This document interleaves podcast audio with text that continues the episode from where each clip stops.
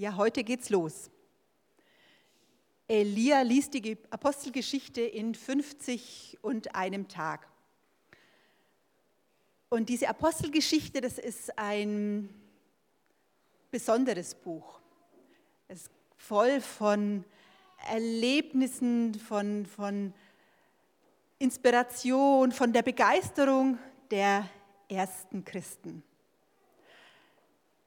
Das würde man jetzt nicht unbedingt vermuten, wenn man so auf Deutsch diesen Titel Apostelgeschichte hört. Im Englischen heißt es Acts. Und ich finde, es hat ein bisschen mehr von diesem und Action. Und ich glaube, das geht viel mehr in diese Richtung, äh, was uns da jetzt in den nächsten Tagen und Wochen erwartet. Spannende Geschichten, spannende Fragen, die gar nicht so weit weg von uns sind. Aber fangen wir heute von vorne an. Die Geschichte der Apostel beginnt so. Im ersten Teil meines Berichtes, verehrter Theophilus, habe ich über alles geschrieben, was Jesus getan und gelehrt hat, von seinem ersten Auftreten an bis zu dem Tag, an dem er in den Himmel hinaufgenommen wurde. Bevor das geschah, gab er den Aposteln, die er ausgewählt hatte, unter der Leitung des Heiligen Geistes, Anweisungen für die Zeit nach seinem Weggang. Sie waren es auch, denen er sich nach seinem Leiden und Sterben zeigte und denen er viele überzeugende Beweise dafür gab, dass er wieder lebendig geworden war. Während 40 Tagen erschien er ihnen immer wieder und sprach mit ihnen über das Reich Gottes und alles, was damit zusammenhängt.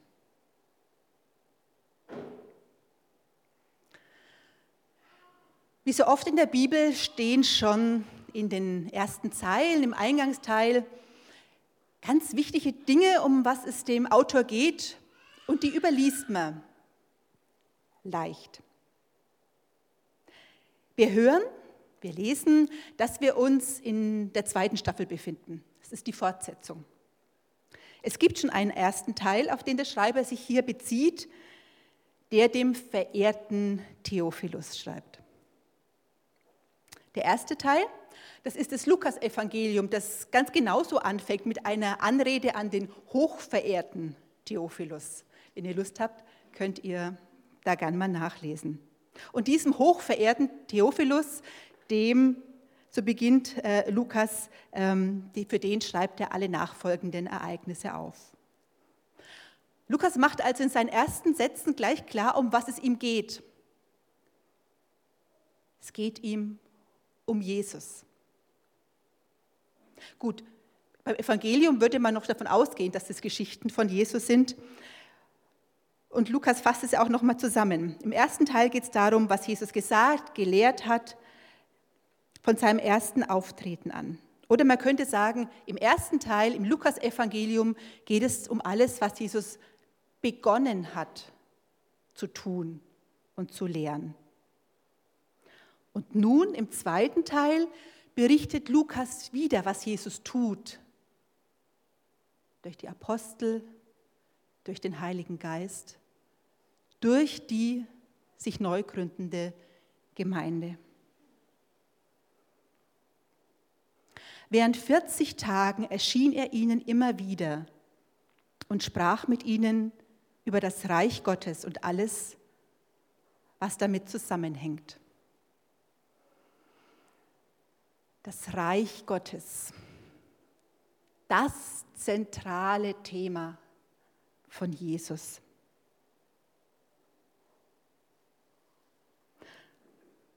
Und dieses Thema, das Reich Gottes, das zieht sich wie ein roter Faden durch die Geschichte bis zum Ende. Auch in den die, die, die letzten Worte im Kapitel 28, da ist Paulus in Rom unter Hausarrest und schreibt er, und über, äh, über Paulus heißt es, er, also Paulus, verkündete ihnen die Botschaft vom Reich Gottes und lehrte sie alles über Jesus Christus, den Herrn. Er tat es frei und offen und wurde von niemandem daran äh, gehindert. Das Reich Gottes von Anfang bis zum Ende der Apostelgeschichte. Die Botschaft vom Reich Gottes, Matthäus bezeichnet es auch als Himmels, Himmelreich.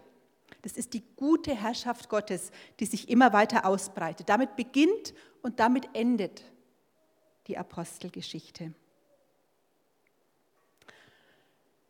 Wenn wir dann weiterlesen, dann erfahren wir, dass Jesus seinen Jüngern erklärt hat, was jetzt passieren wird. Nämlich, dass er jetzt zu Gott, seinem Vater geht und er verspricht ihnen, dass er sie nicht allein lässt, dass sie nicht allein bleiben, sondern dass er ihnen schon bald den Heiligen Geist schicken wird.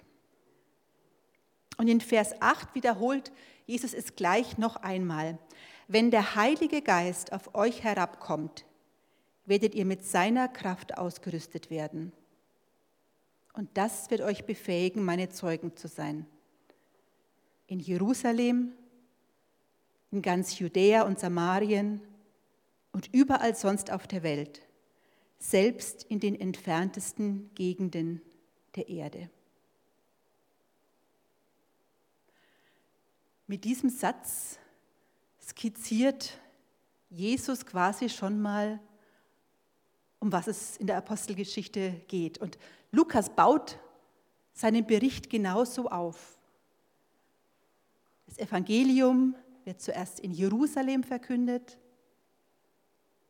dann in Judäa und Samarien und der nächste Schritt ist hinaus in die ganze Welt, bis an alle Enden der Welt.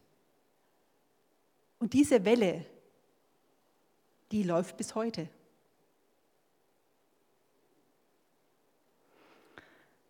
Was dann passiert, betont Jesus hier nochmal. Ihr werdet die Kraft empfangen, die Kraft, aus der auch ich Jesus gelebt habe. Und ihr werdet das weiter tun, ihr werdet es weiter verbreiten, was ich euch vorgelebt habe, was ich euch mitgegeben habe.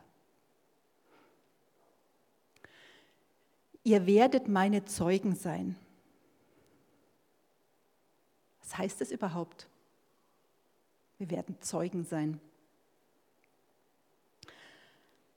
Zeugen sein bedeutet, dass es nicht nur um uns geht sondern wir haben es erlebt, dass Jesus der wahre König ist, der Heiland, derjenige, der Menschen, Beziehungen, Systeme heil machen kann, heil machen wird im, im umfassenden Sinn. Und Jesus, der hat uns beauftragt und bevollmächtigt, diese Wahnsinnsbotschaft hinauszutragen bis in alle Welt. Der gesamte Auftrag der Kirche steht in diesem Vers 8. Aus der Kraft des Heiligen Geistes heraus Zeugen für Jesus sein. Ausgehend an dem Ort, an dem wir stehen und in weiteren Kreisen bis zu allen Menschen.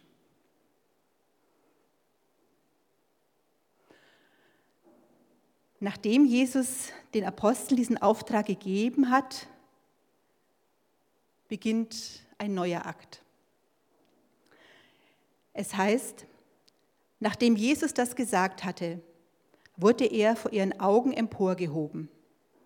Dann hüllte ihn eine Wolke ein und sie sahen ihn nicht mehr.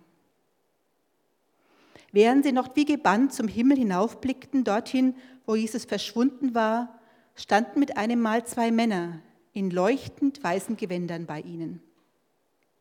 Ihr Männer von Galiläa, sagten sie, warum steht ihr hier und starrt zum Himmel hinauf? Dieser Jesus, der aus eurer Mitte in den Himmel genommen worden ist, wird wiederkommen, und zwar auf dieselbe Weise, wie ihr ihn habt gehen sehen. Die Himmelfahrt Jesu gibt ja zahlreiche Gemälde darüber. Ihr kennt sicher einige. Also meist wird Jesus ja so abgebildet, dass er in einer Wolke hochgehoben wird. Man sieht vielleicht gerade noch die Füße. Oder er wird so dargestellt, dass er eben entweder einen Finger nach oben zeigt oder mit beiden Händen nach oben.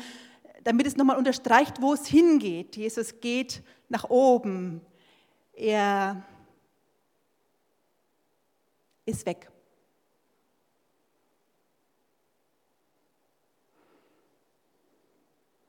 Wie versteht ihr die Himmelfahrt Jesu? Wo ist Jesus jetzt, bis er wiederkommt? Was und wo ist es? Der Himmel. Im Deutschen gibt es nur einen einzigen Begriff für Himmel. Klar, Himmel, das ist das Blaue draußen. Mal mit, mal ohne Sonne, der Himmel. Im Englischen gibt es da zwei Begriffe dafür. Sky, genau, das ist das blaue, graue, wie auch immer, wenn wir nach oben schauen. Und dann gibt es noch den Begriff Heaven. Und das ist der, das Wort, das hier steht. Ich glaube, unsere Vorstellung vom Himmel und auch von manchen anderen Begriffen ist heutzutage viel mehr geprägt vom griechischen Denken als vom jüdischen. Und darum müssen wir bei manchen Begriffen noch mal genauer hinschauen, was da wirklich auch gemeint ist wenn wir das lesen, mit welcher Brille wir das sofort lesen. In der griechischen Vorstellung gibt es hier die Erde und hier den Himmel. Zwei unterschiedliche Sphären, zwei komplett unterschiedliche Räume, die gut voneinander getrennt sind. Zwei ganz verschiedene Welten. In der Bibel sind Himmel und Erde die zwei Hälften von der einen guten Schöpfung Gottes. Zwei Bereiche, die miteinander verwandt sind. Zwei Ebenen, die sich miteinander durchdringen, verflochten sind, ineinander übergehen zwei Art und Weisen, bestimmte Sachen zu sehen. Über Himmel und Erde zu reden in der Bibel ist ein Weg, sich so zu erinnern, dass unsere Welt immer noch mal eine andere Dimension hat. Eine weitere Wirklichkeit, die auch dazu gehört. Oder um es nochmal anders zu beleuchten, Himmel ist die Wirklichkeit Gottes, Gottes Raum und Erde ist unser Raum. In der Bibel bedeutet Himmel nicht, dass es ein Raum ist, der irgendwo oben in der Luft sich irgendwo im Weltraum befindet. Und Lukas und die ersten Christen sind natürlich auch nicht davon ausgegangen, dass, dass Jesus jetzt wie so ein Astronaut in das Weltraum hinauf gebeamt wird, oder dass man nur ähm, lang genug suchen muss, bis man ihn dann doch irgendwann mal in den unendlichen Weiten des Universums findet. Davon sind ja manche Leute, das haben ja manche Leute sich so vorgestellt. So haben das die ersten Christen gar nicht gedacht. Sie haben geglaubt, dass Himmel und Erde zwei ineinander greifende Lebensräume sind. Und dass der auferstandene Jesus der Erste ist, der in beiden Räumen zu Hause ist. Wenn wir jetzt gleich das Abendmahl feiern, später, dann hat Jesus uns versprochen, dass wir dann, wenn wir Brot und Wein miteinander teilen, dass er dann mitten unter uns ist.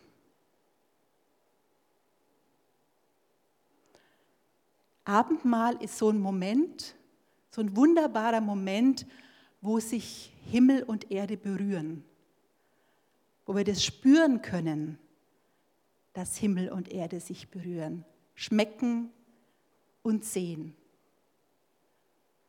Und dass wir Jesus glauben können, dass er dann in dem Moment wirklich bei uns ist. Nicht nur als Idee oder als Erinnerung, sondern wirklich bei uns.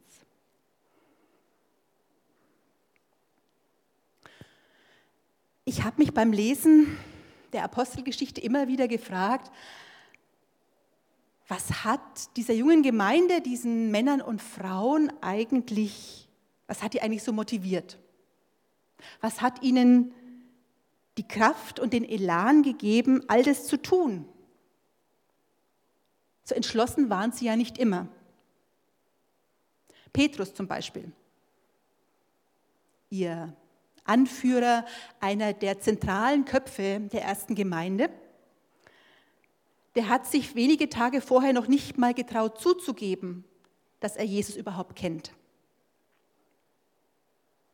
Jesus, der äh, Petrus, der bitter über sich geweint hat, über seine Feigheit, über sein Leugnen.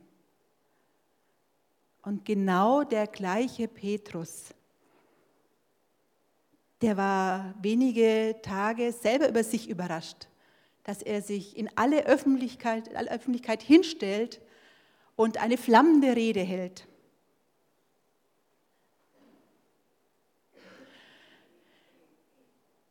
Ich denke, es waren drei Faktoren, die diesen, diesen Mut, diese Veränderung nicht nur bei Petrus, bei vielen anderen auch entwickelt hat. Zum einen,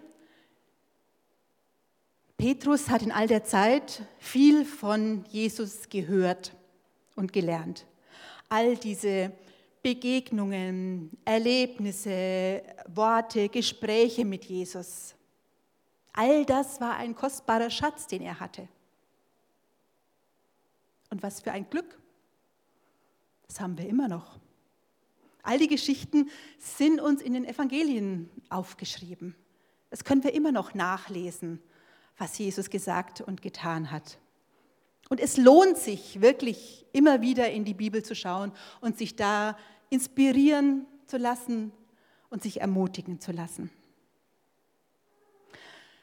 Ich denke, der zweite Faktor, der, diese Veränderung bewirkt hat, war eine tiefe Krise.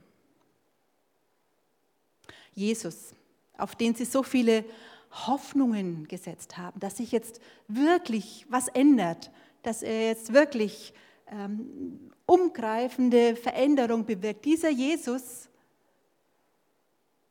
ist umgebracht worden. Ihr Freund, ihr Lehrer, ihr Vorbild war plötzlich nicht mehr da. Es hat die Jünger bis ins Mark erschüttert.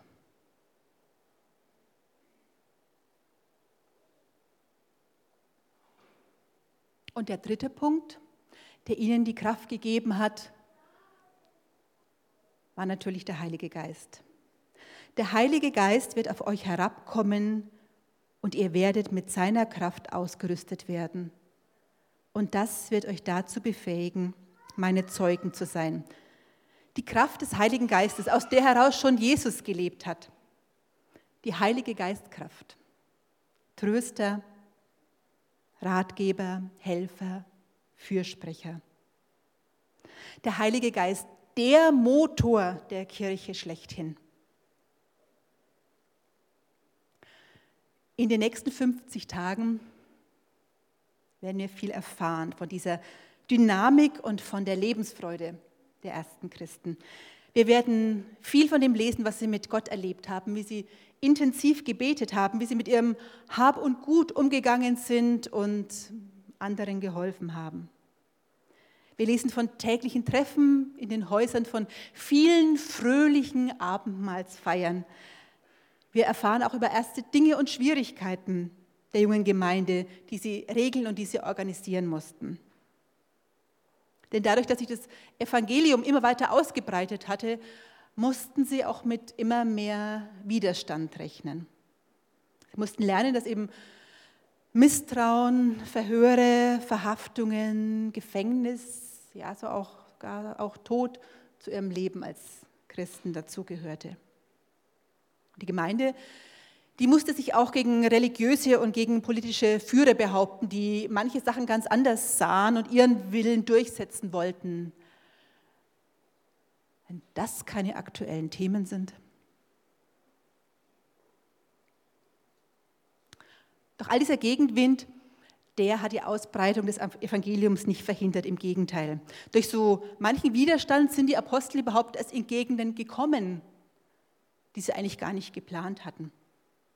Und ausgerechnet, es ist ja schon ein Coup von Gott, ne? ausgerechnet einer der fanatischsten und engagiertesten Gegner, den hat quasi der Schlag getroffen und er wurde ein brennender Christ. Ihr wisst, Paulus. Die Apostel haben im Laufe dieser 30 Jahre, die die Apostelgeschichte in etwa beschreibt, erlebt, dass das Evangelium immer wieder Grenzen überschreitet. Geografische, kulturelle, sprachliche Grenzen. Aber sie mussten auch innere Grenzen überwinden. Grenzen, die für sie eigentlich feststanden, kategorische Grenzen. Auch die mussten sie überwinden und es war nicht immer einfach. Aber Gott hat sie da immer wieder weitergeschubst. Und sie haben sich von ihm weiterziehen lassen, haben sich auf neue Wege eingelassen. Und das Erstaunliche ist, die frühen Christen sind an all diesen Schwierigkeiten und Konflikten nicht gescheitert von all diesen Diskussionen, Erlebnissen werdet ihr in den nächsten Tagen lesen. Die ganze Apostelgeschichte ist bei allen Krisen auch innerhalb der Gemeinde, die äh, Lukas ja gar nicht ausklammert, sondern von denen er genauso offen spricht. Die Atmosphäre der Apostelgeschichte ist getränkt von einer Freude über das, was Gottes Geist bewirkt, lenkt beflügelt vorantreibt und von dem Staunen über diese großen Dinge, die Gott tut. Wenn das nicht ein wunderbarer Ausgangspunkt ist für uns. Denn diese Geschichte ist ja nicht zu Ende. Deswegen lesen wir auch 50 und einen Tag, denn wir sind mittendrin. Gottes Geist hatte nicht aufgehört zu pusten und Gottes Kraft ist nicht zu Ende.